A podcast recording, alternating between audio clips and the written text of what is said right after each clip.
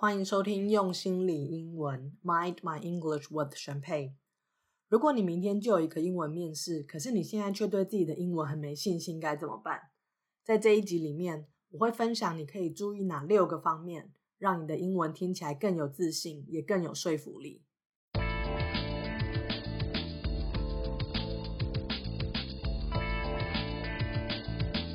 用心理英文是一个结合正向心理学和英文学习的节目。我是主持人宣佩。如果你想要能有自信的说英文和经营乐观正向的人生，欢迎你和我一起迈上旅程。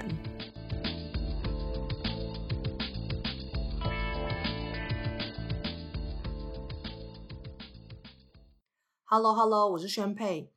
最近几天，因为我请一些朋友帮我分享上一集怎么在报告完之后回答问题的 Facebook post，所以有多一些人来帮用心理英文的 Facebook page 按赞，或者是加入用心理英文的 Facebook 群组。那我在群组里面有写一个文章，希望大家可以在文章下面留言，做一些简单的自我介绍。自我介绍没有特定的格式，其实就是嗯，说一说你怎么看你自己。然后你又希望别人怎么认识你哦？最近我越来越觉得自我介绍其实也是一个跟自信有关的练习。我们写出来或讲出来的自我介绍，某种程度上都反映我们的自我认同是什么。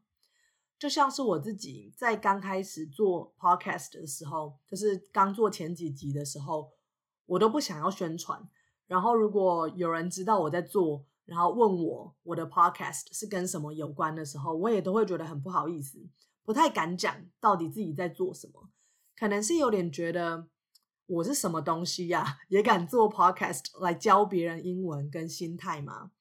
可是，在做了越来越多集，我也更肯定自己的内容，然后相信我在做的事情是有意义的之后，我才敢开始宣传我的 podcast，敢开始在。呃，跟别人聊天的时候提到我的 podcast，还有我的理念哦。所以有在群组里面的朋友，你可以到群组里置顶的公告文去留言，简短的介绍一下你自己。那还没有加入的朋友，也可以透过 show note 里面的连接加入群组。在这一集，我要讲的是自信。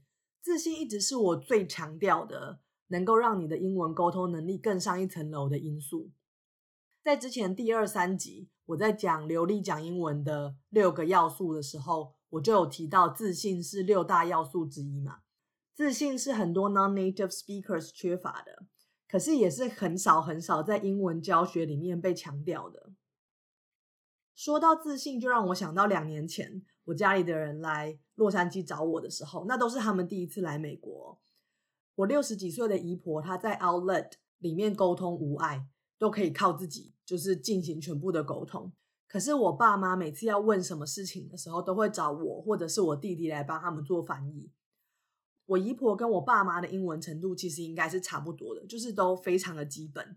他们只会几个重点的字，像是 yes、no、this、that、how much、thank you，或者是数字这些之类的。可是说实在的，在 Outlet 里面买东西需要的就是这几个字吧。可以找到你要的东西的 size，可以知道东西多少钱，然后可以跟对方说谢谢，这些就够了。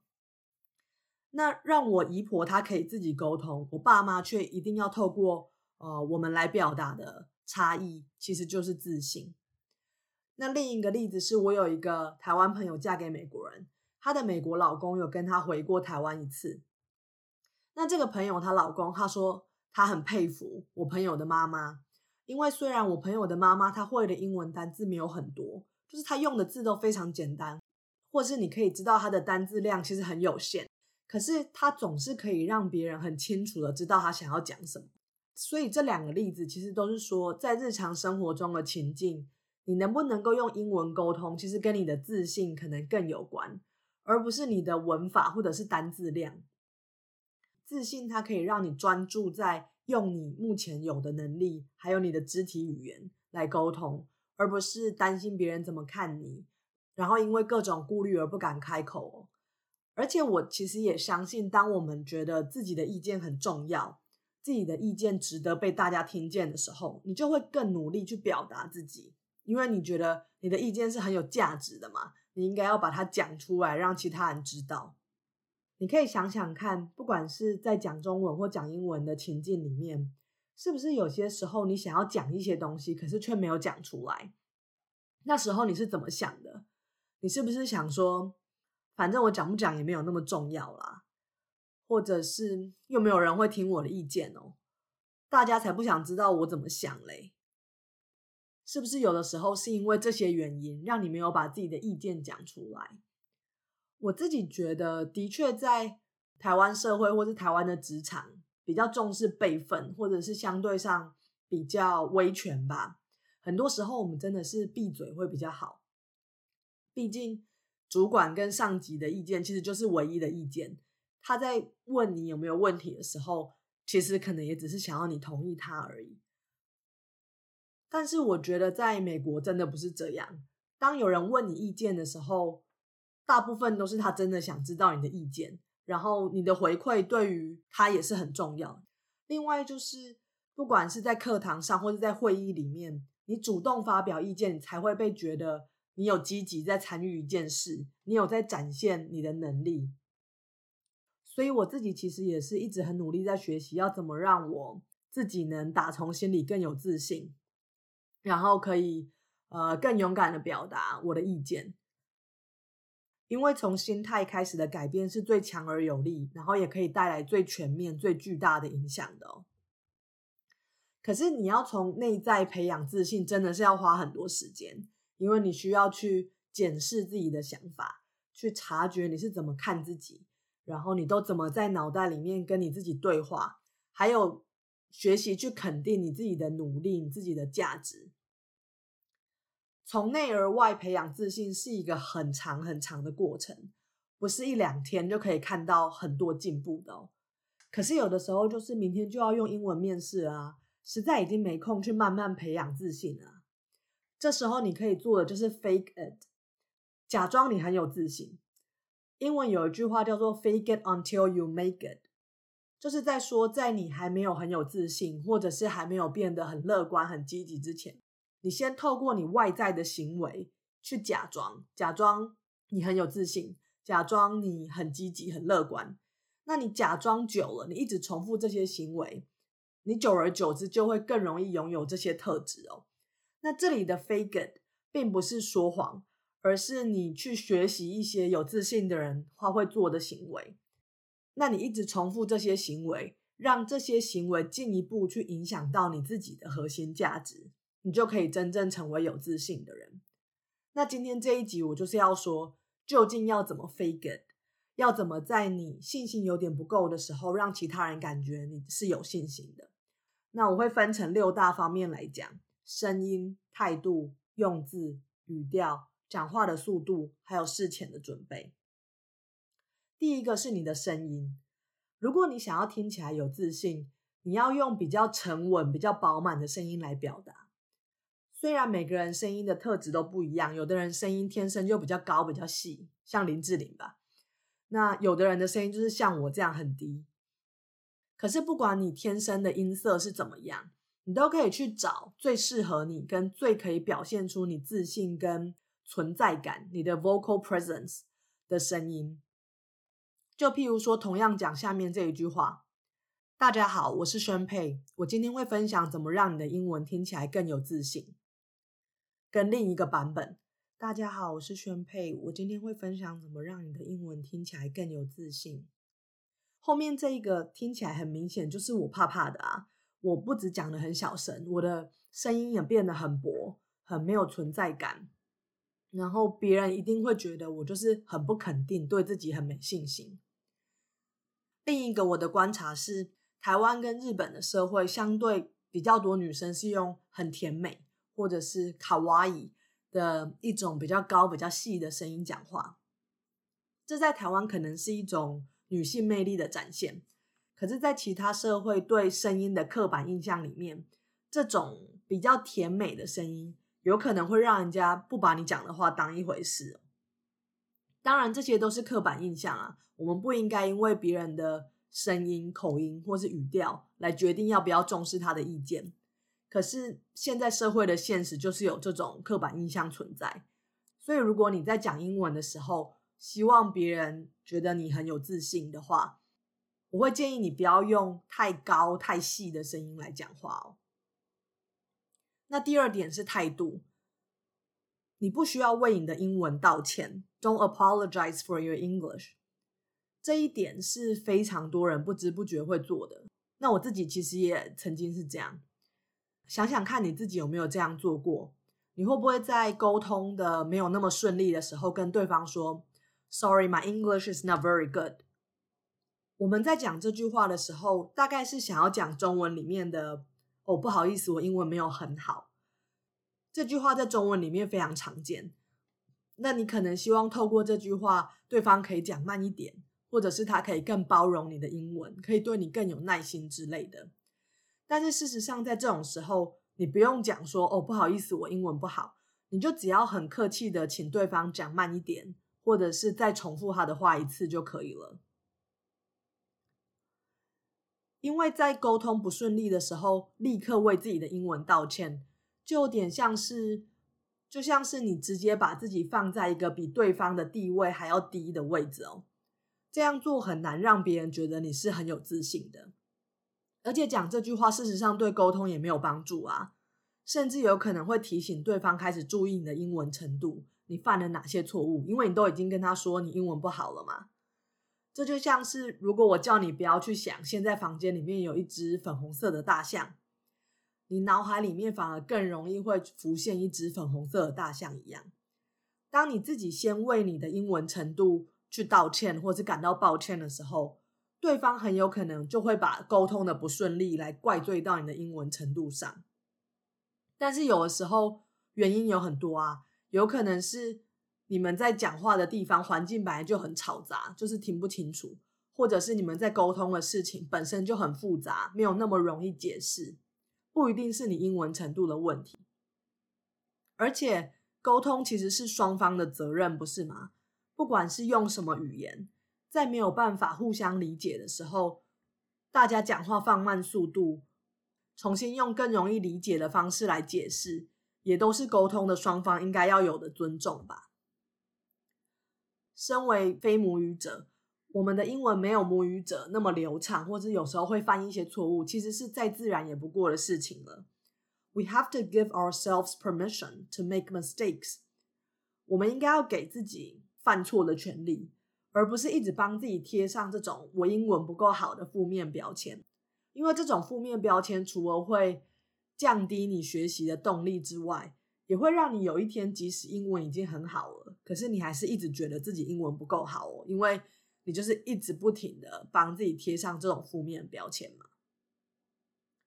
那第三个是语调，如果你想要听起来更有自信，你要避免在肯定句的结尾让语调上扬，也就是你要避免 up speak，因为通常只有 yes or no 问句的结尾语调才会上扬，譬如说。Do you like it? Are you happy? Is it all right? 可是，在讲肯定句的时候，最后语调是会往下降的。如果你把肯定句的结尾语调也都上扬，会给人一种你对自己讲的东西不肯定，你一直在等待对方的回应，一直在寻求对方认同的感觉。那当然就会让人家觉得你没有自信。所以，当我们要表达一个看法，或者是叙述一个状态的时候，你句子最后的语调是要往下沉的，就像是 Good job, Nice to meet you, It's a wonderful night。大家可以听听看，我用两种不同的语调来介绍自己，看会给你什么感觉。Hi, I'm Champagne. I'm a podcast host. My podcast is about the importance of confidence in expressing oneself in English.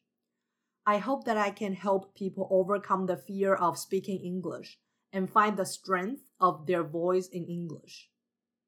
那第二个，Hi, I'm Champagne. I'm a podcast host. My podcast is about the importance of confidence in expressing oneself in English.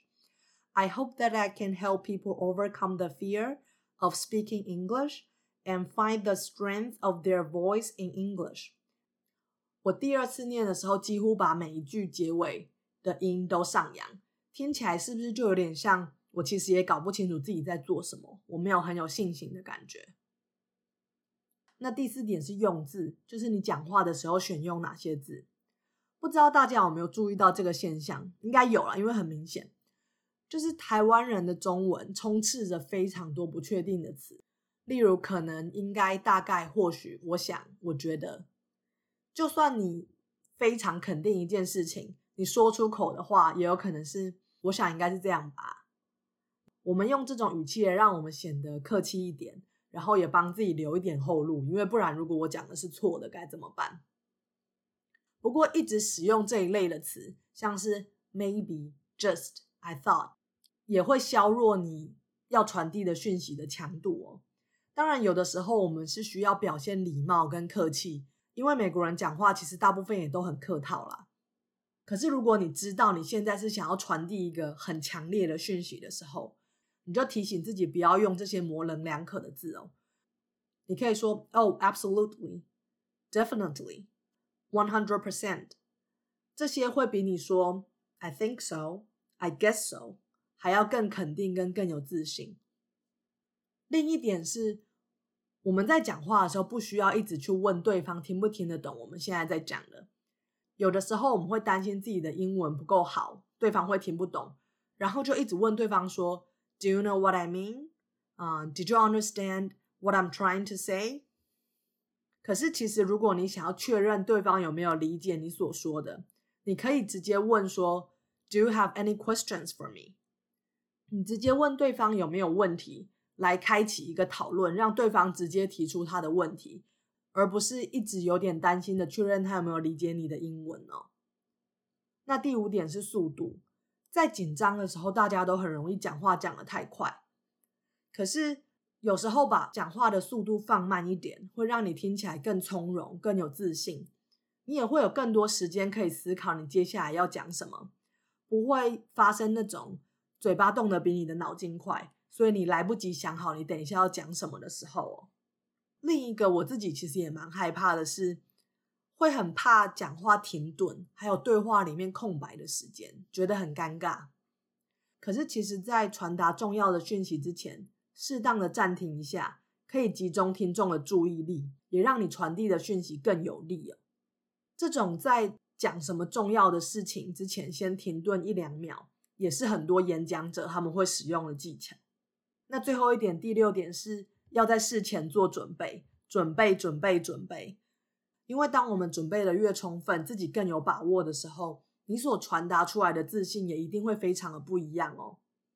而且，如果你是在准备一个要讲出来的报告，或者是面试，你一定要把你自己所写的稿子念出来，念好几遍，不要只是写稿或者是在心里默念而已。你一定要在练习的时候直接念出来，念出来可以让你先改掉一些可能很难念、念起来不顺的部分，也会让你习惯听到自己讲这个报告。如果事前的准备你都没有念出来，很有可能你在台上讲的时候会觉得听起来很奇怪，然后自己觉得很别扭，就没有办法顺利呈现你的报告。那今天的内容就是这样了。如果你想要表现的更有自信，除了培养从内到外的自信之外，你也可以透过我今天讲的六个方式：声音、态度、用字、语调、讲话速度，还有事前做准备，来让自己成为一个更有自信的英文沟通者。那在下一集里面，我会讲很多人对于学英文的误解，还有最常犯的错误是什么。如果你喜欢节目的内容，欢迎你在 iTunes 或 Spotify 订阅、写 review，也帮我分享节目给其他会有兴趣的朋友。如果对节目有任何意见，有什么想在节目听到的内容，也到 Facebook 或 Instagram 跟我说哦。